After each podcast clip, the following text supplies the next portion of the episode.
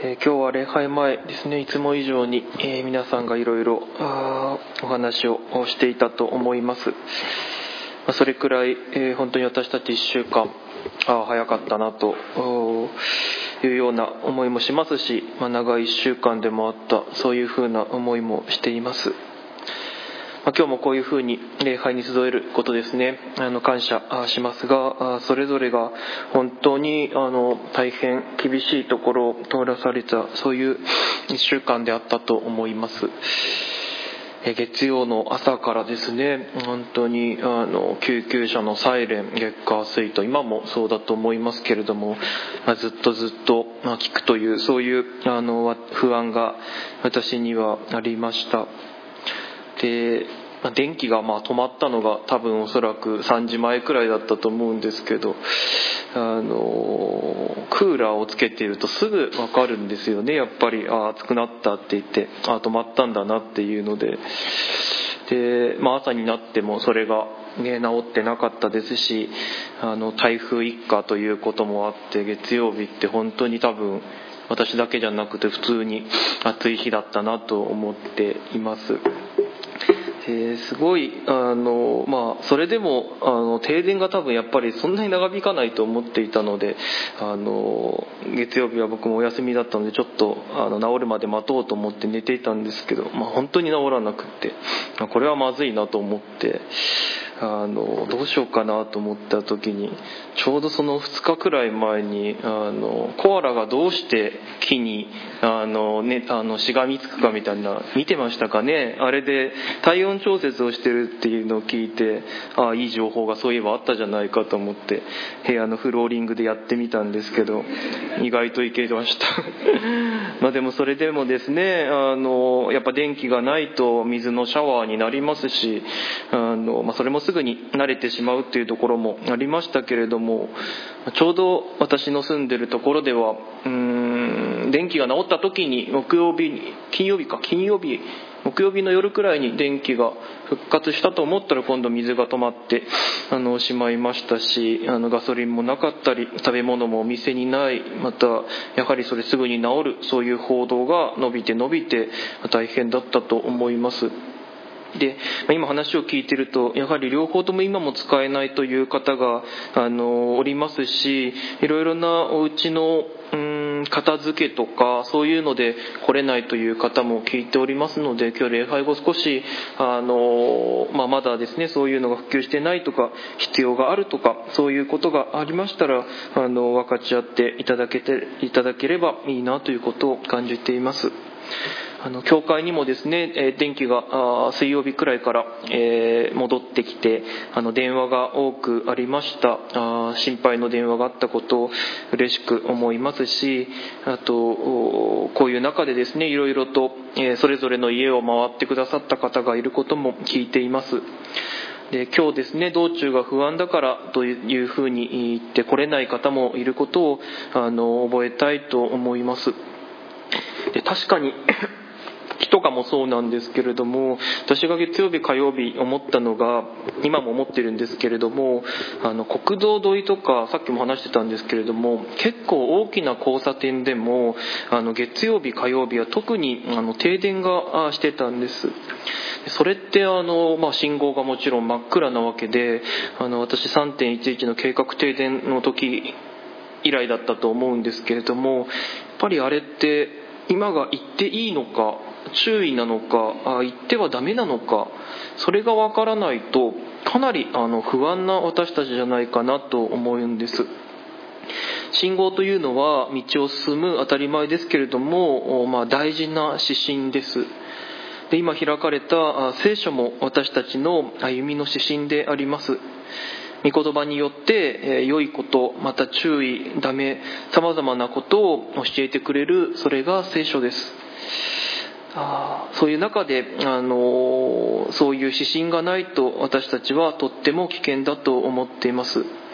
私は改めて、まあ、聖書が与えられている喜びというものを覚えたあそういうことを感じています。ただあの今も停電しているところがもちろんありますけれども水曜日頃から少しずつあの信号が戻りました。でももう一つあの皆さんももしかしたらそういうところを通ったかもしれないし感じてることかもしれないんですけれどもあの信号機自体が強風の影響でもう右にとか左に本当に90度ひどい時には90度曲がってあの見えなくなってるっていうそういうものもあったんです。あのついてはいるけれども本当に90度だとさすがにまあ見えないし補助信号も見えにくかったりそれが本当に君津駅の近くの交差点だったので交通量も多いところ他にも何度もそういう場所を、まあ、私通ったんです。でこれも問題かなと思います、まあ、聖書が与えられても知っていても、まあ、そういう外的な要因で見えにくくなっている。御言葉が入ってこないということはあるんじゃないかと思います。もしかしたら今のまさにこういう状況がそうかもしれません。語られても聞きにくい。いつもはきちんと聞けるけど自分の状況とか周りの状況で御言葉が聞きにくい時あると思います。ま今で言えば皆さんも何度も聞いてると思うんですけれども自治体やあの市のアナウンスのようにちょっとエコーであったり主語が聞こえなかったりですね全部をきちんと理解できないことがあるかもしれません。それでも今日もですね神の愛を示そうと主が私たちを教会に集めてくださいましたし語る言葉を聞くようにとこの週もこれからも歩め歩めるようにと生きる指針である聖書が開かれているとそのように信じています。少し長いところを読んでいただきましたけれどもヨナの続きですね。今日1章の半分後半と2章の全体を考えていきたいと思います。11節からいきますと嵐が起きて、ま、誰のせいでこうなったかくじを引いたら、まあ、ヨナに当たった。その後から考えていきたいと思います。11節と12節ですね。彼らはヨナに言った。私たちのために海が静まるようにするにはあなたはどうすればよいのか。海がますます荒れてきたからである。ヨナは彼らに言った。私を抱え上げて海に海に投げ込みなさい。そうすれば海はあなた方のために静かになるでしょう。私は分かっています。この激しい暴風は私のせいであなた方を襲ったのです。でヨナのせいでこんな状況になってしまったことが分かったから、えー、船乗りたちはどうすればこの後、えー、どうすればよいのかとヨナに問うわけです。私はこのヨナの分かっていますという言葉があの非常にあの読んでいて気になっています。それはヨナがどれだけ分かっていたかということです。嵐の原因という意味ではヨナは分かっていました。ここでヨナが自分で告白している通りです。でも果たしてヨナは自分の気持ちですね、えー、もそうですけれども神様の気持ちの全てを分かっていたのかということはやはり疑問なんです。でこの激しい暴風が私のためにあなた方を襲った。神の言うことを聞かずに、えー、使命を退けて逃げる。そんな自分を神様は怒ってるんだろうと。そういう理解だと思います。けれどももし本当に全て神様の思いを分かっていたらヨナは投げ込みなさいとそういうふうな言葉を発したでしょうか。今の船の上でも船の上からでもここまで来たとしても心からの悔い改めをしてヨッパの港に戻る。そしてニネベに行きますと使命を果たそうとそういうふうにはならないんでしょうか、まあ、そうがならなかったわけです。私を捕らえて海に投げ込みなさい。かっこいいような潔いようなそういう気がする言葉ですけれどもそれはヨナの悔い改めの気持ちではないです。自分の死を望んでるまあ、あのニネベに行くよりも死んだ方がましというと言い過ぎかもしれませんけれども